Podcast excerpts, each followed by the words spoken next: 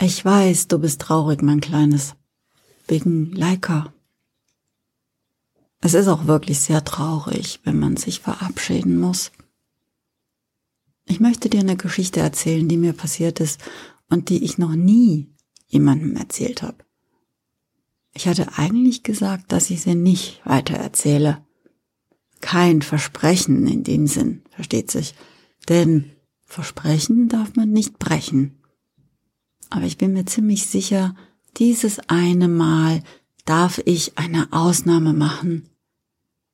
Das bleibt dann aber ein Geheimnis nur zwischen dir und mir.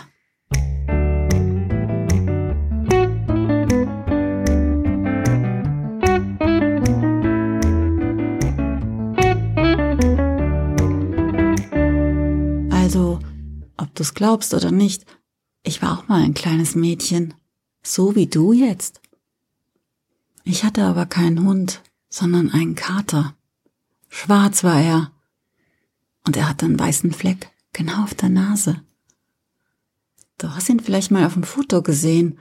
Er hieß Kuro. Kuro wurde sehr krank. So krank war er, dass ich nicht gut schlafen konnte vor lauter Kummer. Genau wie du jetzt. Ich bin im Bett gelegen und habe die Augen ganz fest zugedrückt. Ich dachte, das hilft, dann kommt vielleicht der Schlaf von selber. Auf einmal habe ich in meinem Zimmer ein Geräusch gehört.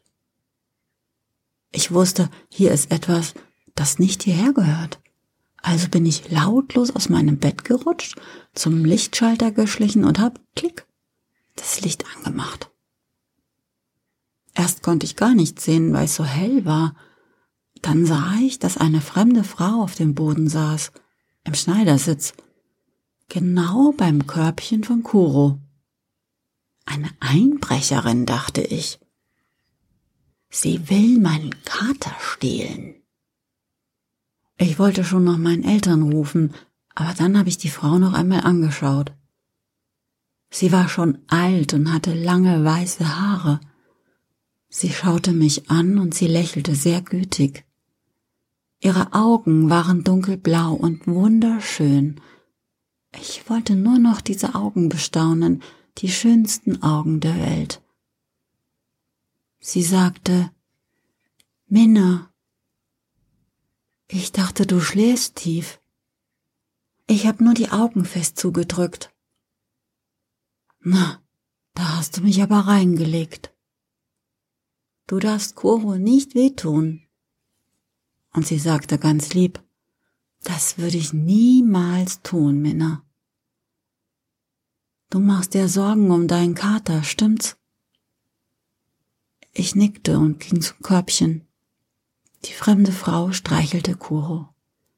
Er hatte sich zu einem Ball zusammengerollt. Mama hatte gesagt, dass er ganz arges Bauchweh hat. Wenn ich arges Bauchweh hab, dann rolle ich mich manchmal auch zu einem Ball zusammen. Die Frau nickte mir zu. Das bedeutete wohl, ich sollte Kuro auch streicheln. Ich spürte, dass er ganz warm war. Dein Kater hat arge Schmerzen, Minna. Weißt du das? Ja, hat Mama gesagt. Er hat den ganzen Tag im Körbchen gelegen und er frisst nichts mehr. Das ist kein gutes Zeichen, hat Mama auch gesagt. Da hat deine Mama recht. Ich möchte, dass Kuro keine Schmerzen mehr hat, Minna.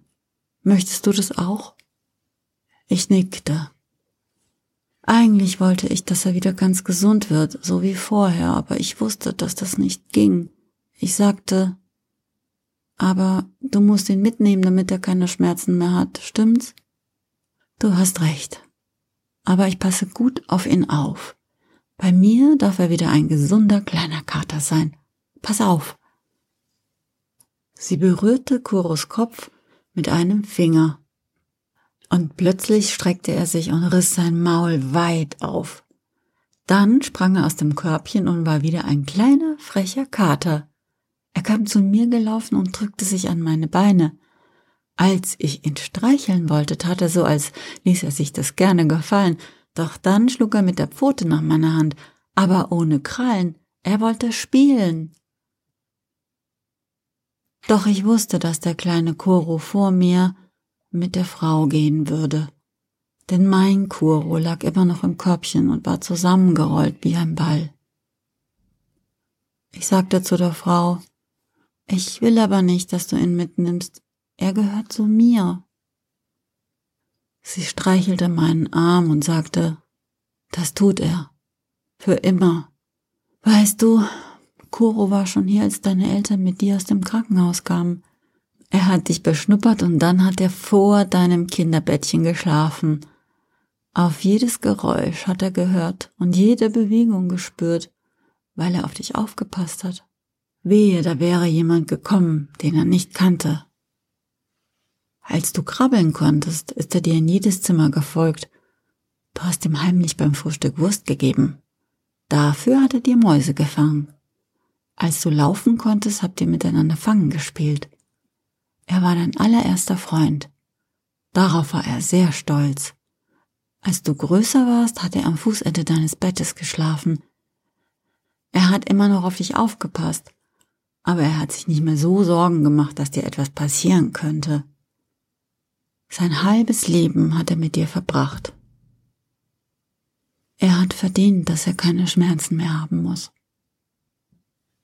Ich vertraute der fremden Frau. Ich glaubte ihr. Ich wollte wirklich nicht, dass Kuro Schmerzen haben muss. Aber ich wollte ihn auch nicht verlieren. Ich sagte, wenn er mit dir geht, dann sehe ich ihn nie wieder, stimmt's? Sie schloss die Augen und schüttelte leise den Kopf. Dann sagte sie, aber ich bin mir sicher, dass er dich noch ein paar Mal in deinen Träumen besuchen kommt. Dann streichelte sie mir über den Kopf und umarmte mich. Der kleine Koro an meinen Beinen sprang ohne Kommando einfach so in ihre Arme.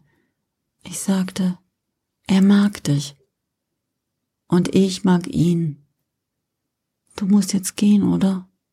Ja. Und ich nehme Kuro mit. Versprichst du mir, dass er bei dir wieder glücklich ist? Und sie fasste sich an die Brust dort, wo das Herz schlägt, und sagte, ich verspreche.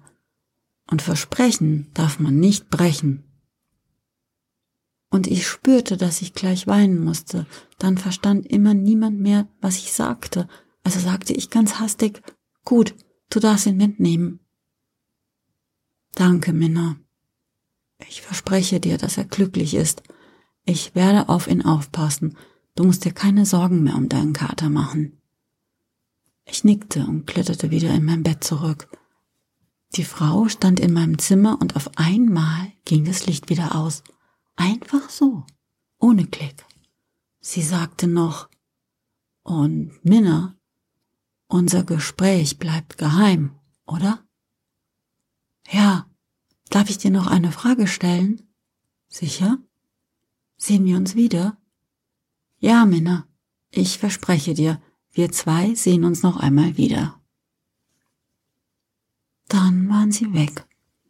Ich wusste, dass mein Kuro im Körbchen nicht mehr lebte. Und ich war froh, dass er jetzt wieder glücklich war. So, jetzt habe ich dir meine Geheimgeschichte erzählt und ich zähle auf dich, dass du sie auch nur in einem wichtigen Notfall weitererzählst. Schlaf gut, mein Kleines. Bis morgen.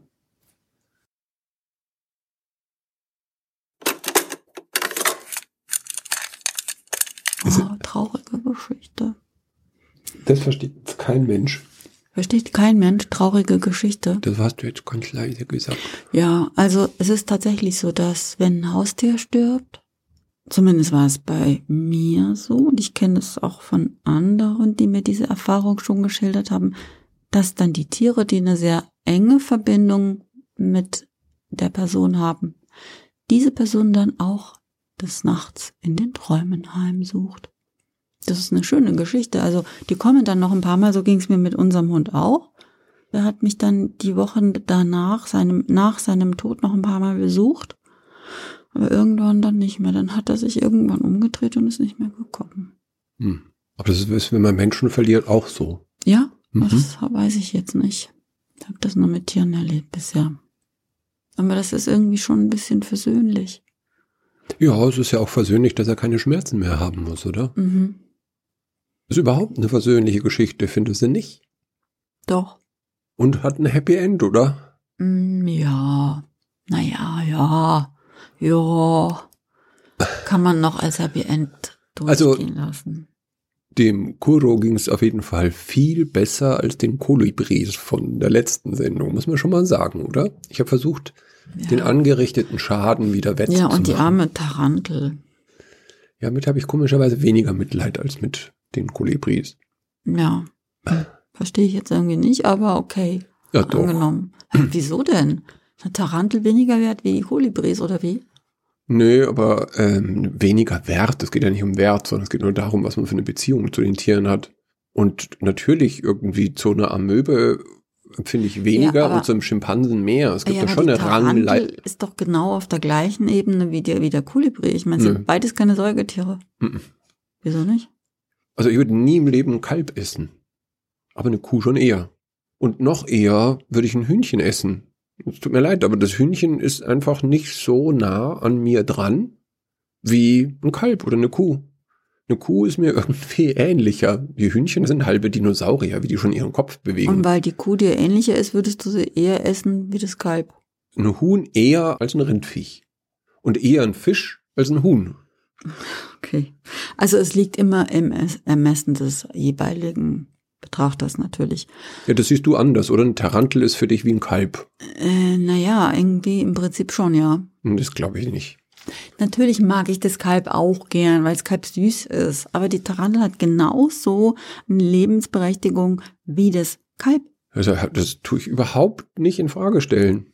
Lebensberechtigungen gibt es überhaupt nicht zu verteilen oder zuzuordnen. Ja, Das aber ist, ist mir auch völlig fremd. es ging ja um die, ähm, um die Kolibris, die jetzt damit wieder. Ja, Kolibris sind eben irgendwie näher. Also, wenn ein Kalb stirbt, dann berührt mich das mehr, als wenn ein Fisch stirbt. Aber das Und es ist geht genau ja der auch Grund, so. Das ist genau der Grund, warum niemand Spinnen mag. Und die Spinnen sind die Verlierer. Ja, Ach was, ich habe überhaupt nichts gegen Spinnen.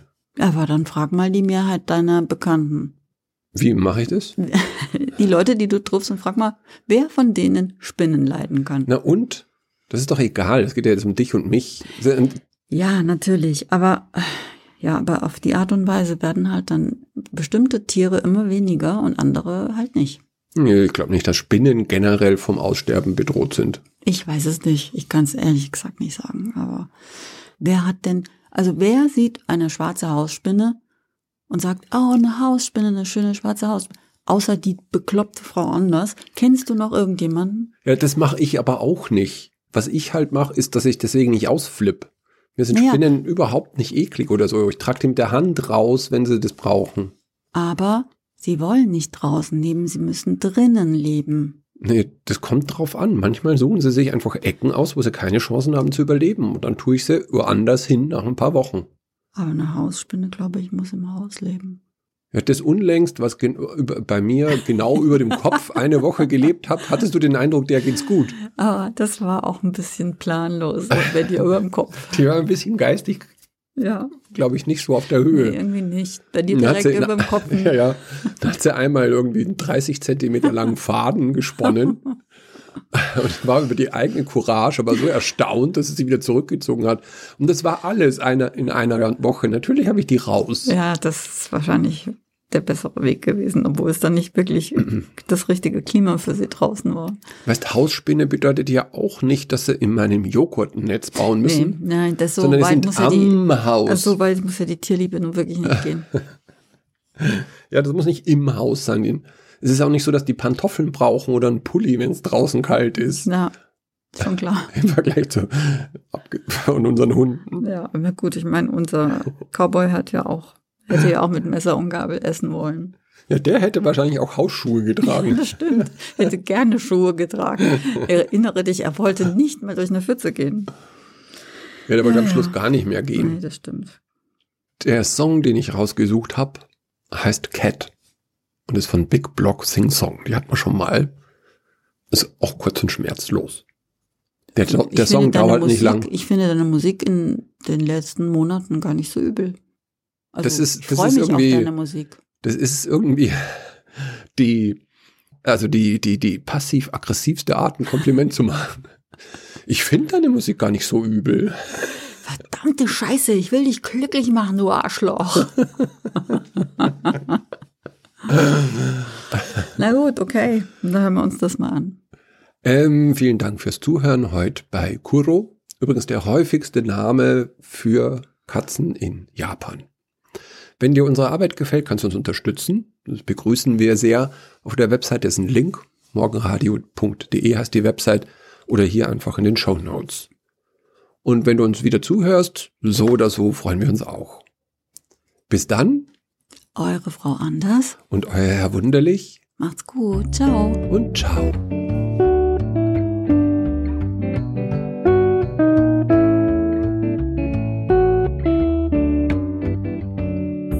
What a wondrous thing a cat can be.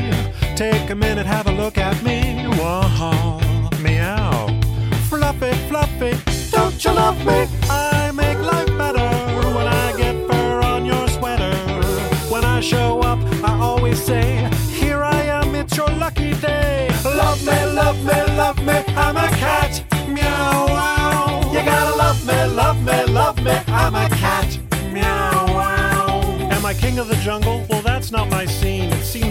Hot and completely unclean. I like this living room scene. Know what I mean? Meow. What's not to love as I chase this ball of love? And if you're lucky, I might make you sneeze. This is my letterbox. Privacy, please. Love me, love me, love me. I'm a cat. Meow, wow. You gotta love me, love me, love me. I'm a cat. Meow, wow. Chasing mice, that won't happen. Too many things to do, like napping. I'm back. Remind me what's happening? Oh, I'm distracted by birds. They're too lovely for words. And my favorite activity, watching fish while they're stuck in captivity. I never fail to be startled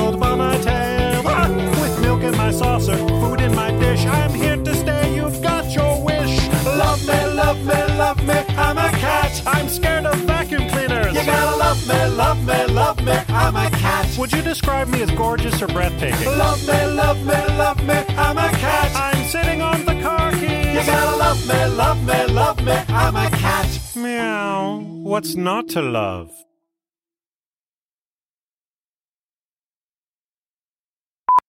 Ach, ich habe meine Schuhe an. Ich wusste doch, irgendwas funktioniert hier nicht. Das geht ja gar nicht, gell? Ich kann ja nicht mit den Schuhen aufnehmen. Aber wo sind wir denn da? Also wirklich, Herr Wunderlich. Hättest ja was Ja, sagen hab ich können. dir die Schuhe angezogen Aber oder was? Hast nicht gesehen, hast doch gesehen, dass ich die Schuhe anhab. Musst mich doch drauf ansprechen. Also gut. Also. Sportsattler, wenn es dich zu sehr mitnimmt, dann lese ich das als äh, liebende Mutter. Ich weiß, du bist traurig, mein Kleines. Hm? Das wäre doch gut. äh, nicht sehr überzeugend. Na gut.